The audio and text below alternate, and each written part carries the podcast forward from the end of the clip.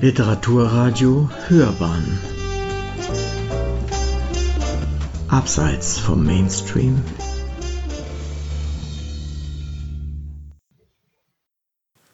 Zeichen und Zeiten. Liz Nugent. Auf der Lauer liegen. Es ist absolut furchtbar, mit sowas zu leben dem Wissen um einen Mord und dem Beweis direkt vor unserer Nase. Ein Garten ist eine grüne Oase. In manchen Fällen kann er auch Ort eines dunklen Geheimnisses sein.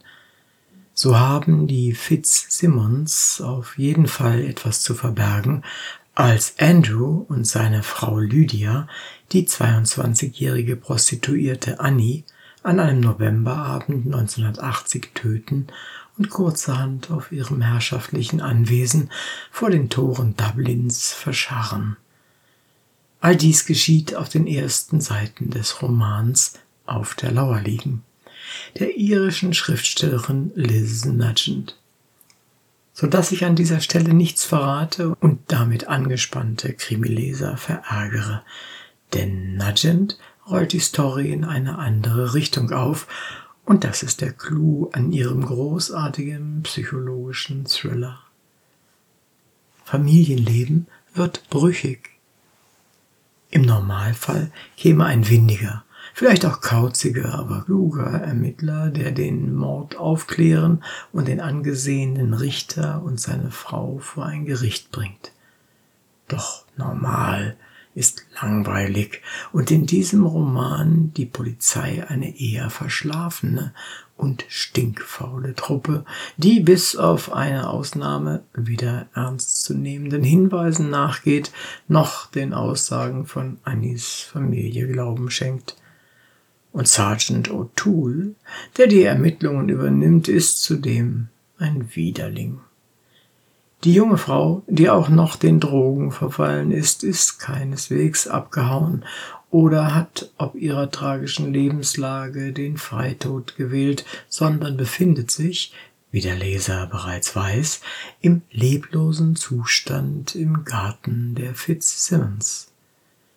Das Ehepaar, das sein Vermögen durch windige Geschäfte eines Bekannten verloren hatte, könnte jetzt aufatmen doch ihr kaltblütiges Verbrechen hebt das bereits angeschlagene Familienleben gänzlich aus den Angeln.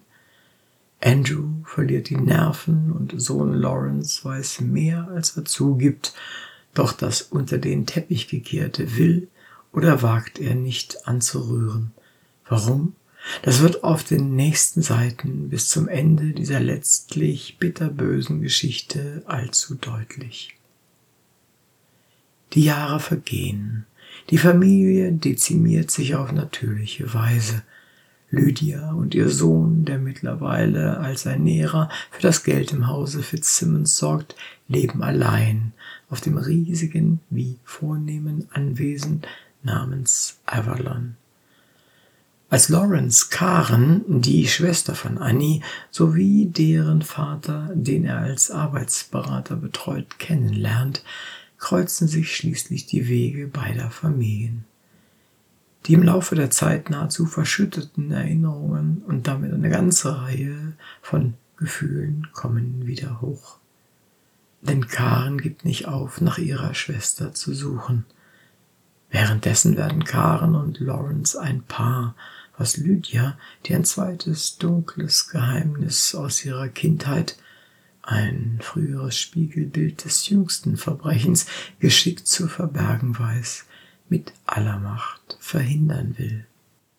Ich war ein kleiner Kiesel, der von einer gewaltigen Sturmwelle ins Meer hinausgespült wurde, und es gab niemanden, den ich hätte um Hilfe bitten können. Das Geschehen wird aus verschiedenen Perspektiven geschildert. Alle drei Hauptakteure, Lydia, Lawrence und Karen kommen zu Wort und berichten aus ihrer Sicht von den Ereignissen, so dass manche Szenen wiederholt erzählt werden.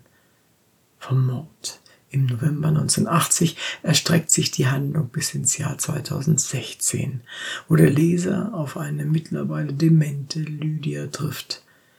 Nugent lenkt den Blick vor allem auf die Geschichten ihrer Figuren und erzählt, wie sie sich entwickelt, was sie geprägt haben.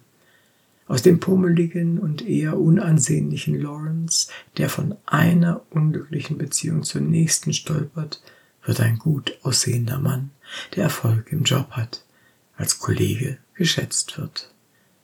Karen wird als Fotomodell entdeckt und bringt den Mut auf, sich aus den Fängen ihres machtbesessenen Freundes zu befreien. Doch diese gute Zeit, in der alles glatt läuft, ist nur von kurzer Dauer. Die Tat von einst verfolgt alle und eine berechnende Person hat alles perfekt im Griff. Mehrfach preisgekrönt. Nugent, 1967 geboren und Autorin für Radio, Fernsehen und Theater, ist für ihr Schaffen bereits mehrfach ausgezeichnet worden. So erhielt sie 2014 und 18 den Irish Book Award und 2021 den James Joyce Award der Literary Historical Society der University of Dublin verliehen. Ihr letzter Roman Our Little Cruelties erschien in deutscher Übersetzung 2021 mit dem Titel Kleine Grausamkeiten.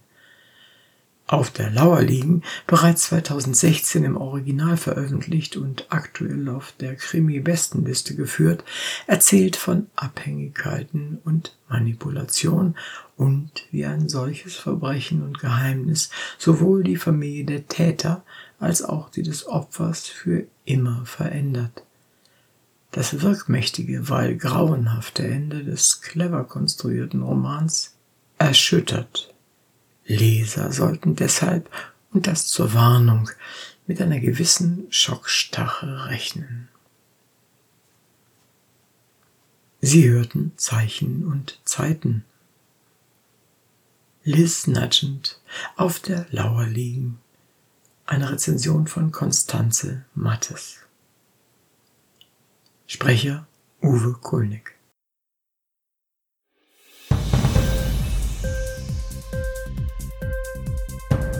Dir die Sendung gefallen? Literatur pur, ja, das sind wir. Natürlich auch als Podcast. Hier kannst du unsere Podcasts hören. Anchor, Spotify, Apple Podcast, iTunes, Google Podcasts, radio.de und viele andere mehr.